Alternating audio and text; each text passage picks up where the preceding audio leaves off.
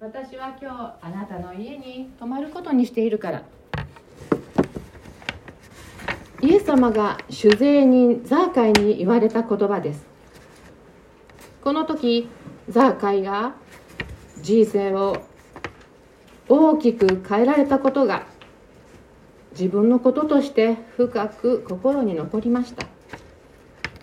私は以前聖書の学びをしていた時にこの箇所にとても心を動かされたのを覚えています。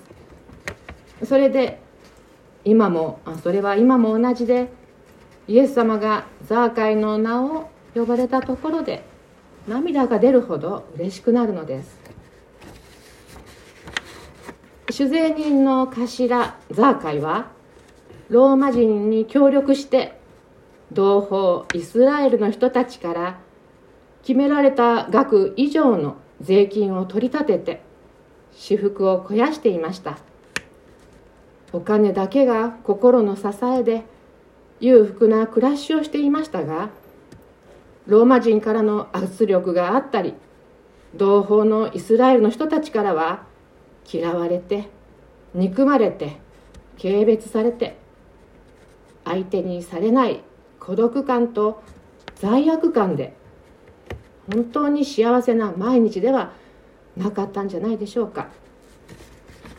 そんな時に町に来られたイエス様をどんな方なのか見たいと思って先の方へ走っていきただイエス様を見たいイエス様にお会いしたいと思いいう思いで一軸グアの木に登って遠くから一生懸命見ようとしたザーカイの姿がありました。この時彼はよもやイエス様が自分のことをご存知だとは思いもよらなかったでしょう。しかしイエス様はザーカイの名前も心の内もご存知だったのです。私もザーカイと同じように遠くからイエス様を見ているだけのものでした。自分のしてしまった罪ややらずにいた罪そのようなものに迷い落ち込んで誰かのせいにしたり望みを失うようなものでした。しかしイエス様は私の名も心の内の闇もご存知でした。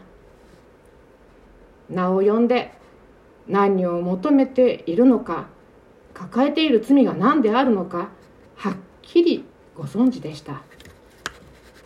名を呼んで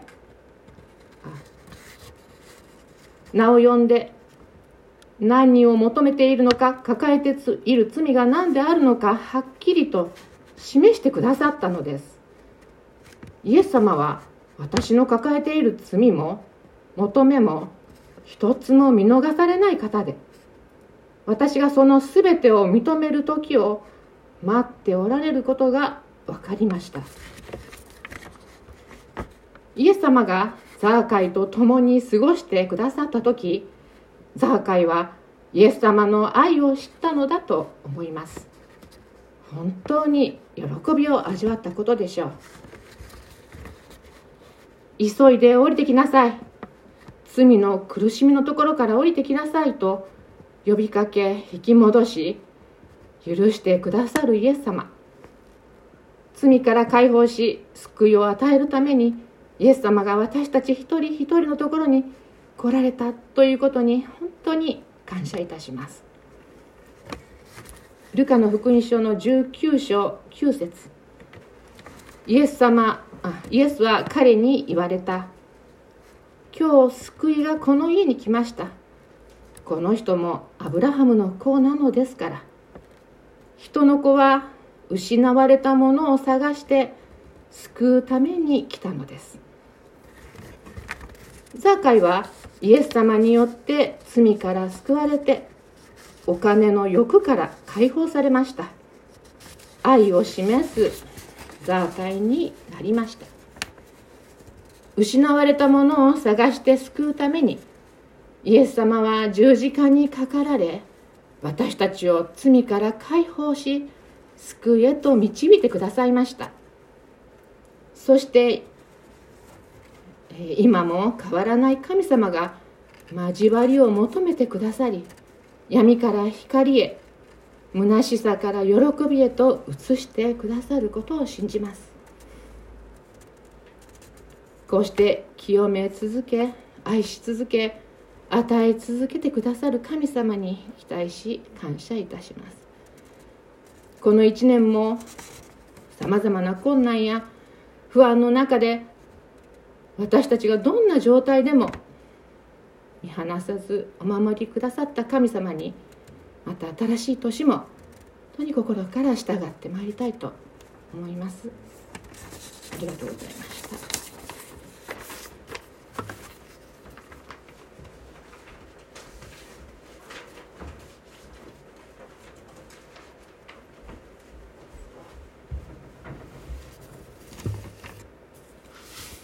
ありがとうございました。では続いて本日の宣教の箇所を開きます。本日は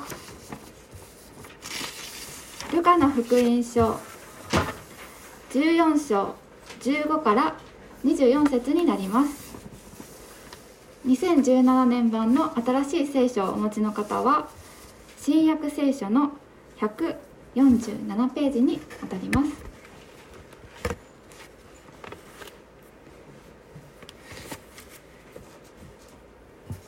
本日の聖書箇所はルカの福音書14章15から24節です。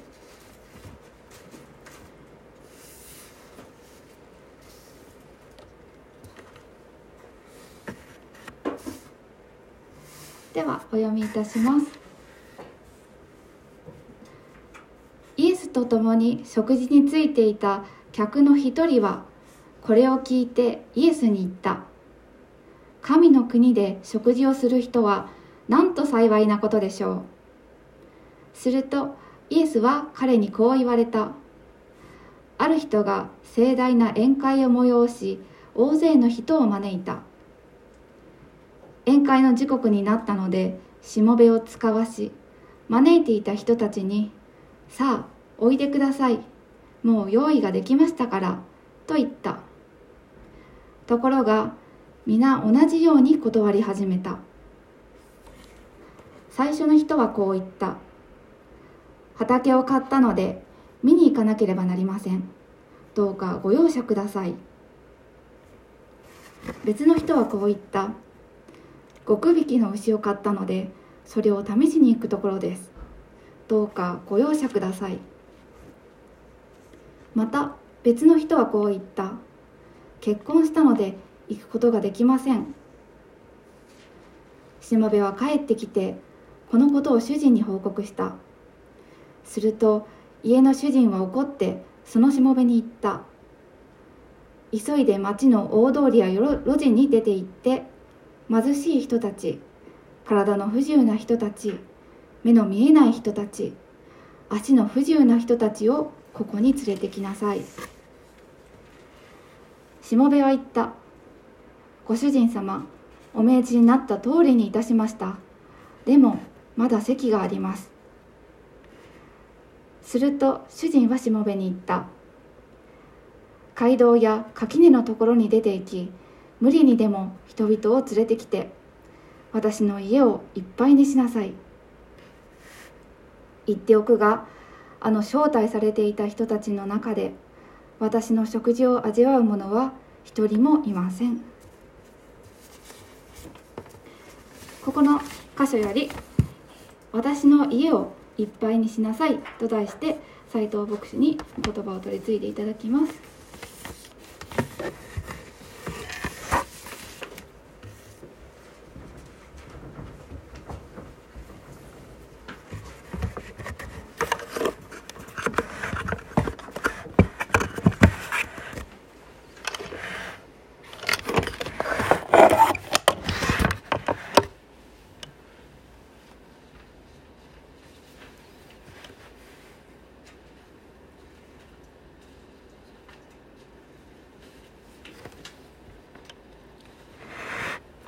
はようございます。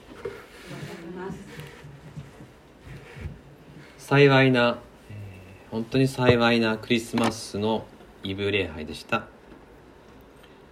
感謝とともに恵みの2020年が終わろうとしています。こんなに大変な年だったのに最後に「恵みの年が」なんて言っていいのかなと自分に問いかけるわけですね。ニュースを見たらですね、えー、大変なことがいっぱい毎日報道されている中で「恵みの年」なんて言えるのか。でもやっぱり自分に問いかけるとああ恵みの年だったなと言わざるを得ないんです。社会は揺れ動き不安のまま新年を迎えようとしています。今年ほど明けましておめでとうっていう言葉が違和感がある。そんな年明けはなかなかないんじゃないかと思うんですがしかし私たちの心の中にある平安はなくなりません。イエス・キリストの愛が安心を与え続けてくれている。すべてが恵みに変わるという御言葉がずっと心に響く年でした。そして実際に恵みに変わりました。私たちの心の中に神の国がある。神の国の中に私たちが生きている。それをしみじみと味わった一年です。イブ礼拝はリモートの状態で迎えました。けれども結果的にはリモートでなかったらできないそういうプログラムになりましたしリモートでなかったら入りきらない人たちが共に礼拝の時間を過ごしました。2020年は吉備教会始まって以来多くの人に御言葉を伝えた年になりました。まさかこんなことになると誰が思ったことでしょうか。一回一回の礼拝が全て今記録に残っていて100回200回と再生されています。イブ礼拝はもう400回再生されてます。そしてこれからもまだ増えていくと思うんですね。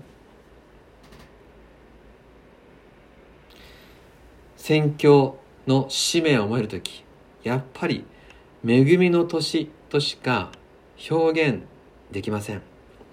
そして私たちの心にある神様の平安神の国の平安に感謝します。平安ってすごい力ですね。希望があったからこそ新しいことにチャレンジすることができました。御言葉があったからこそ前向きになれてみんなで協力できました。そして私たちは今この平安神の国に生きる喜びに一人でも多くの人を招くために今の時代に使わされています。まさに今がその時です。15節。イエスと共に食卓についていた客の一人はこれを聞いてイエスに言った。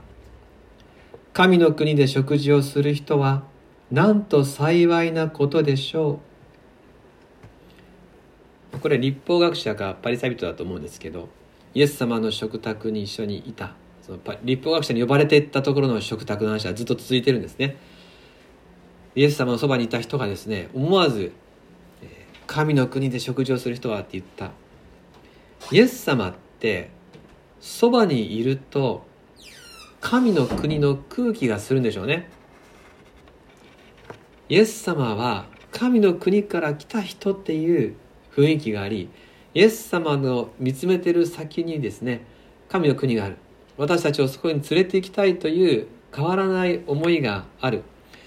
イエス様からは神の国の輝きが感じられる。ですからイエス様のそばにいると神の国天国への憧れが生まれる。そういうイエス様。そしてイエス様と食事をしていた立法学者の一人が「いや神の国に行ける人はなんと幸いでしょう。神の国の食卓は素晴らしいんでしょうな」思わずそう言ったわけです。するとイエス様は一つの例え話を今日なさっています。これは不思議な話です。というのは今日のお話では神の国の食卓に着く天国に入る人の幸せについて書いてあるんじゃないですね。そうじゃなくて中心は何とかしてその食卓に一人でも招きたいという神様の思い。食卓の主人の思いが語られてるんです。そこから分かることは私たちが天国に憧れる救いに憧れる以上に天国に入れたい救いたいと願われる神様の切なる思いがあるんだと。神様はそういう方なんだということをここから見ることができます。そして同時に私たち人間は救いに憧れる神の国に憧れていながらやはり自己中心な生き方を選んでしまう罪深い性質があるよということがここでは警告されています。よろしいでしょうか？聖書は言います。神の国は来ているんです。誰もが招かれています。入れたらいいなでも難しいんだろうなというものじゃなくて入りますと受け入れればいいんです。例え話を続いて見てみましょう。16節17節。するとイエスは彼にこう言われた。ある人が盛大な宴会を催し大勢の人を招いた。宴会の時刻になったのでしもべを使わし招いていた人たちにさあおいでください。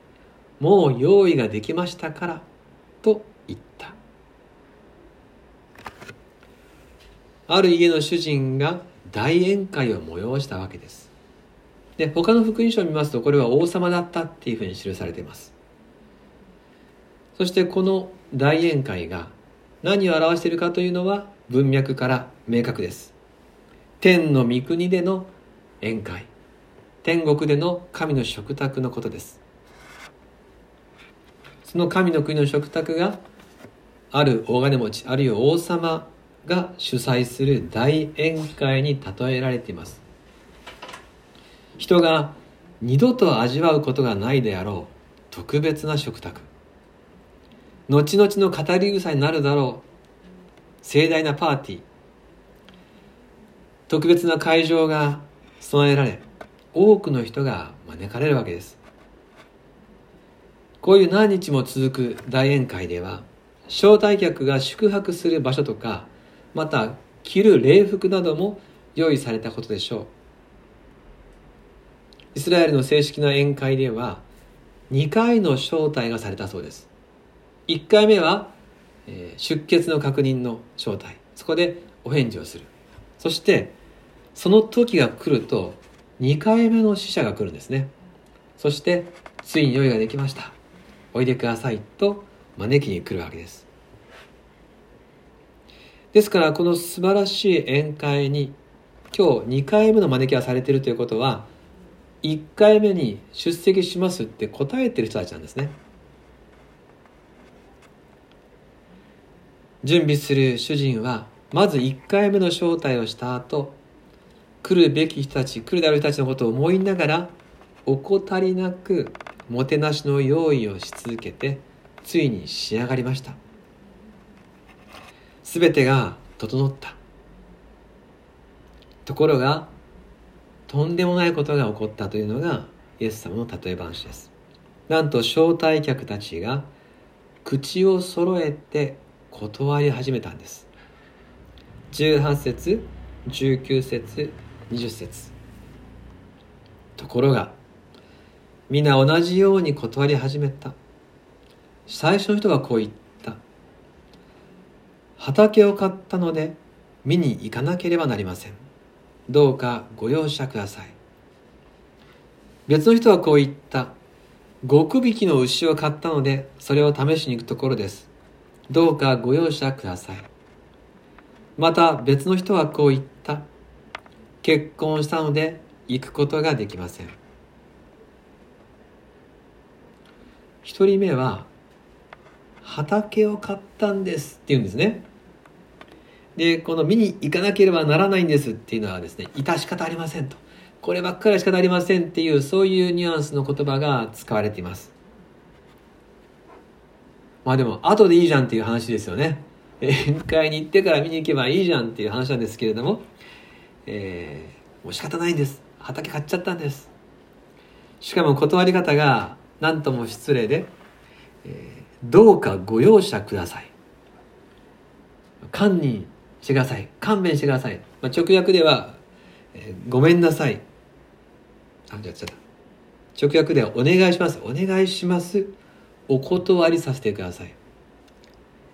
仕方がないんです。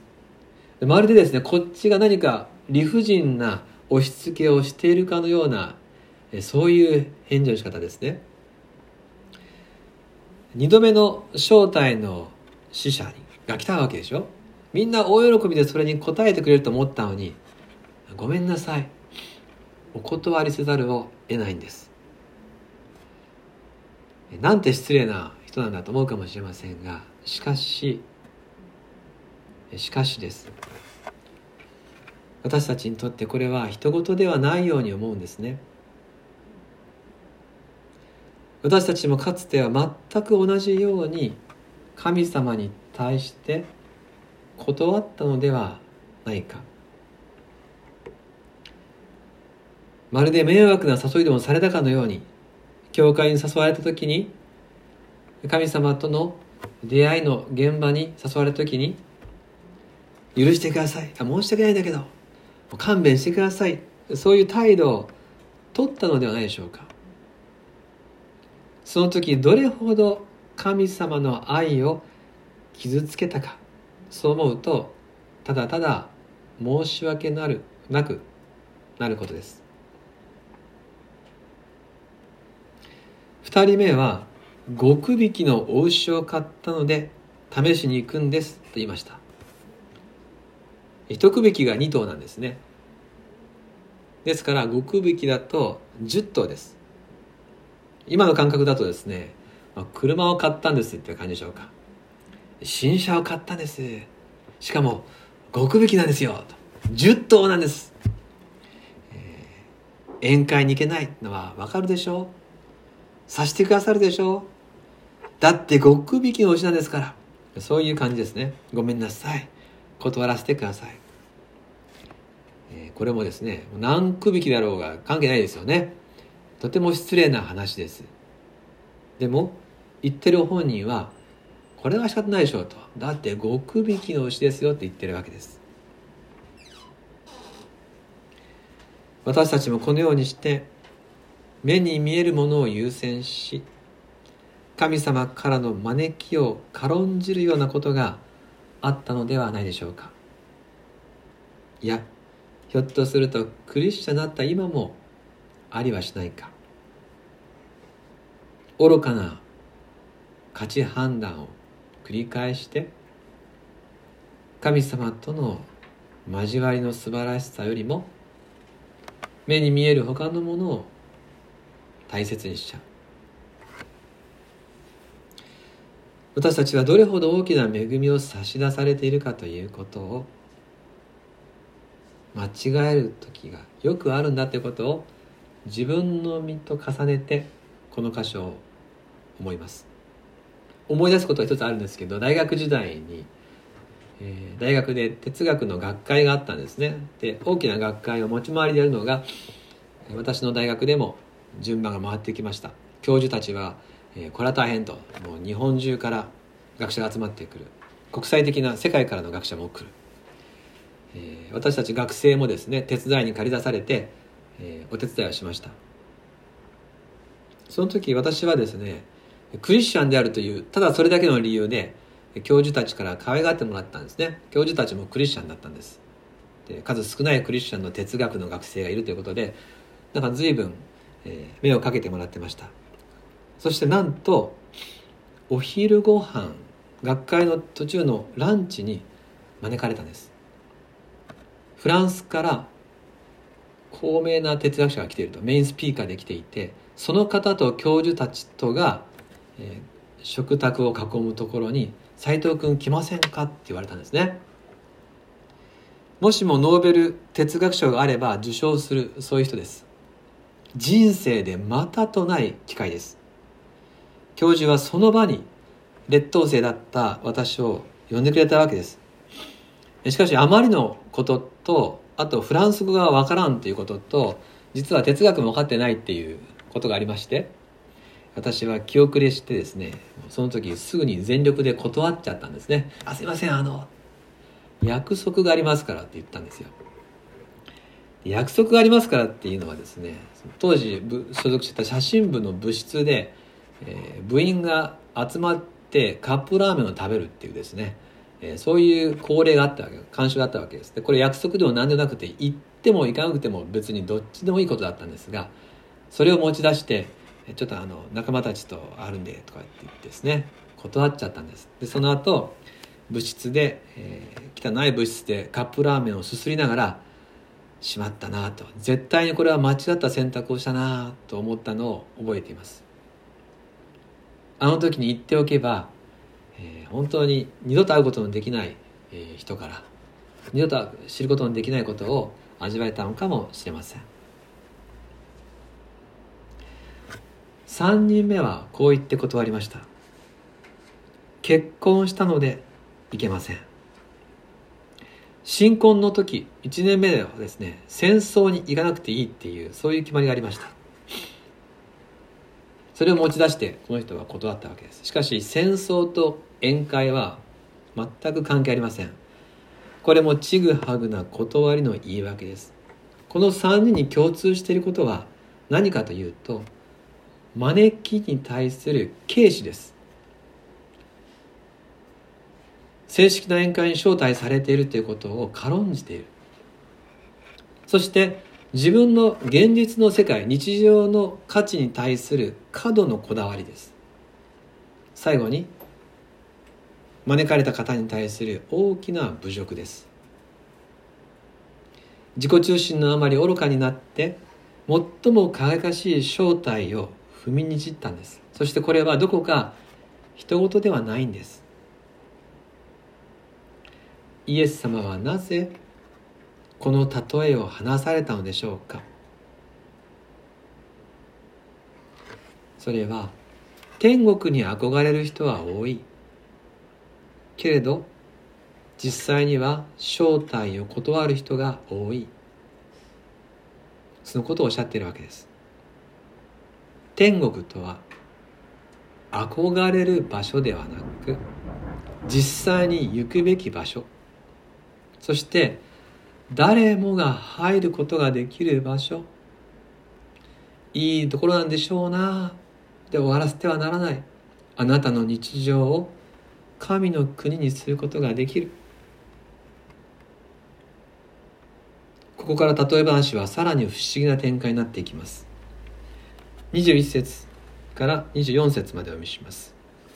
しもべは帰ってきてこのことを主人に報告した。すると家の主人は怒ってそのしもべに言った。急いで町の大通りや路地に出て行って貧しい人たち体の不自由な人たち目の見えない人たち足の不自由な人たちをここに連れてきなさい。しもべは言った。ご主人様お命じになった通りにいたしました。でもまだ席があります。すると主人はしもべに言った。街道や垣根のところに出て行き無理にでも人々を連れてきて私の家をいっぱいにしなさい。言っておくがあの招待されていた人たちの中で私の食事を味わう者は一人もいません。みんながこうやって断ったんです。としもべが主人に説明した時主人は怒ったんです。すぐに分かったんです。彼らのごまかし彼らの愚かさ敬意のなさ。つまりは主人への愛のなさを理解しました。ではどうしたのかというと即座に他の人々を招きなさいと命じたんです。それは物乞いをしていた人たち。さまざまな障害を持っていた人たちつまり何のお土産も持ってこない。持ってこれない。何のお返しもできない。そういう期待できない人たち。こういう人たちを連れてきなさい。次々にそういう方が連れてこられたんです。ですから宴会の会場は貧しい人たち。通りで物乞いをしていた人たちで満ちたわけです。この方たちにとっては降って湧いたとんでもないサプライズのギフトです。我が身の幸いに彼らはどんなに興奮したことでしょうか。宴会の素晴らしさに目を丸くしたことでしょう。そのごちそうの素晴らしさに興奮したことでしょう。これはまさに私たちに与えられた救いを表しています。なぜ私がこんな恵みに預かるんだろう。どうしてこんな素晴らしい愛をいただけるんだろうというそういう経験ですね。何のお返しもできないのに何一つ神様の救いに対してふさわしいことはやってないのにこの例え話が強調しているのは神様という方は恵みを与えたい方なんだと。この方の恵みの場に、ま、みんな招かれてるんだ。で今日のこの最初に招待された人とかですね後から来た人とかっていうのは、まあ、本当は解釈をするとユダヤ人と違法人のことっていうそういうことも本当はここで語られてるんですがもう今日はそこには触れません。ただ今日は最高の宴会を私たちに味わわせたいという神様の愛にみんなで目を留めたいんです。最も貧しい人たち体の不自由な人たちが集められたんですがまだまだ席は空いていました。一体どんなに大きな会場だったのかどれほど豊かな準備がされてたのか。22節。しもべは言った。ご主人様お命じになった通りにいたしました。でもまだ席があります。すると主人はしもべに言った。街道や垣根のところに出て行き無理にでも人々を連れてきて私の家をいっぱいにしなさい。もうついにこの主人はですね見境なく人々を連れてこいそう言い出したんですね。街道っていうのは大きな道です。垣根のところっていうのは塀のそばの小さな道塀に沿ったような小さい道という意味があるそうです。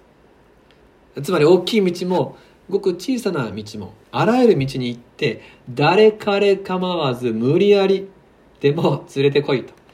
そういうんですね。もちろんまあ暴力を振るったりしなかったでしょうから強いてお願いしてお願いして来てもらうようにと。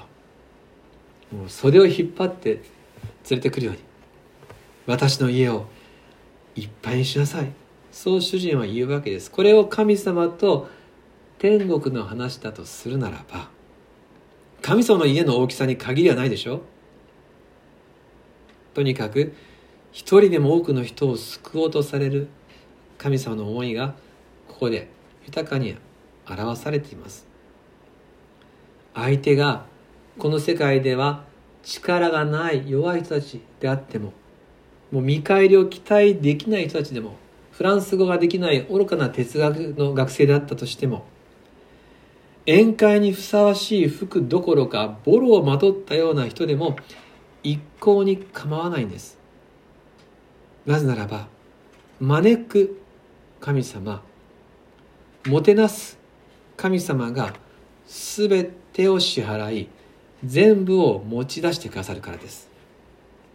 神様はここの招きで何かを得ようとか後々出費を回収しようとか思っていません。私たちの感覚では考えられないことですがとにかくもてなしたいんです。お腹いっぱいにさせたいんです。感動させ楽しませたい。ただそれだけです。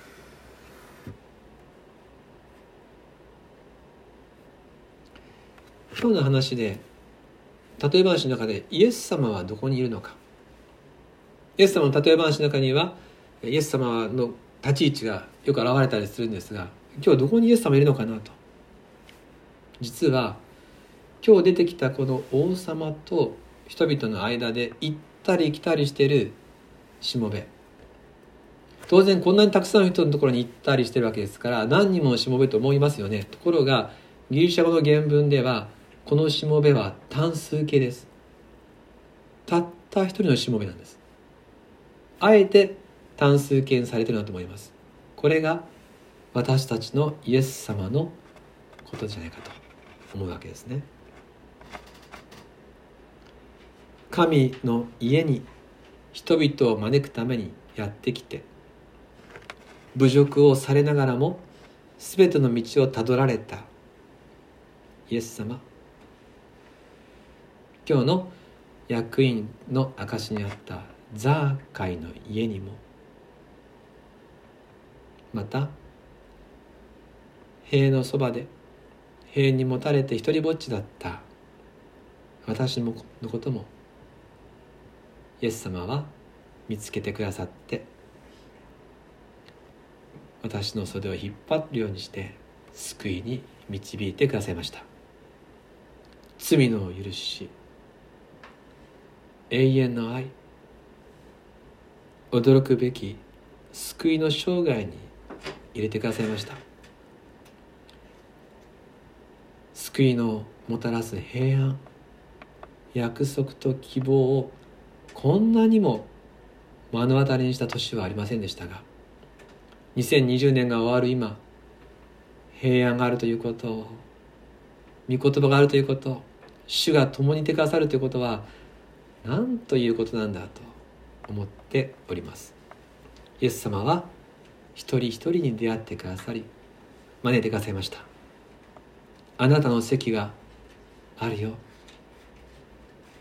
あなたへの愛が溢れてるよ。共に父さんの家に行こう。一緒に神の食卓に行こう。そうやって私たちを一人一人導いてくださいました。私の家をいっぱいにしなさい。神様はそうおっしゃいました。吉備教会の街道もだんだん人が増えてきていっぱいになりかけたところでリモート礼拝になりました。今は誰でも礼拝に加わることができるようになりました。新しい宣教の時代が始まっています。どうぞ。希望を持ち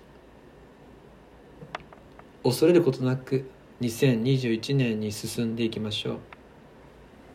救われた喜びをご一緒に大いに喜びましょう。この非常事態の中にあってすら心の中に喜びがある。役員さんにはこのコロナの状況の中でのそれでも思わされたことを明かしたらって言ったんですけども今日の役員さんはもうコロナのこの字もなかったですね、えー、もう救われた喜び。ザーカーになってくださった。神様の素晴らしさそれを言いたいと。何でも言いたいって言ったじゃないかとね牧師は。それはその通りなんですよ。でもつまりはこの状況がどうあろうが神様に出会えたことの方がもうずっと嬉しくてもうそれを語りたい。私たちの中に信仰があるということの凄まじさ。それをご一緒に今喜びたい。神の国に住んでいるっていうこと。この喜びを共に今日喜びたい。そうして感謝してこの1年の最後の礼拝を閉じていきたい。そして一方で私たちもまた救いの招きを知らせるものであらせていただきたいと思うんです。私の家をいっぱいにしなさい。お祈りします。天のお父様愚かな判断と自己中心の中であなたを忍耐させ失望させ続けた私でしたがこんなにも神の国に住むということが素晴らしいということを知らなかったゆえにたくさんの過ちを犯しました。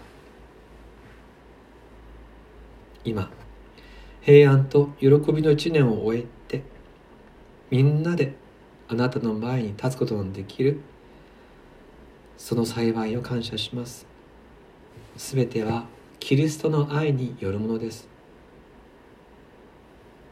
2020年の終わりに私たちは今。全部の栄光をイエス・キリストにお返しします。あなたが素晴らしい。あなたが神です。吉備教会はすでにいっぱいになりつつありましたが今はいくらでも人を呼ぶことができるようになりました。あなたの家をいっぱいにするために私たちを御心のままにお持ちください。イエス・キリストの名によって祈ります。アーメン。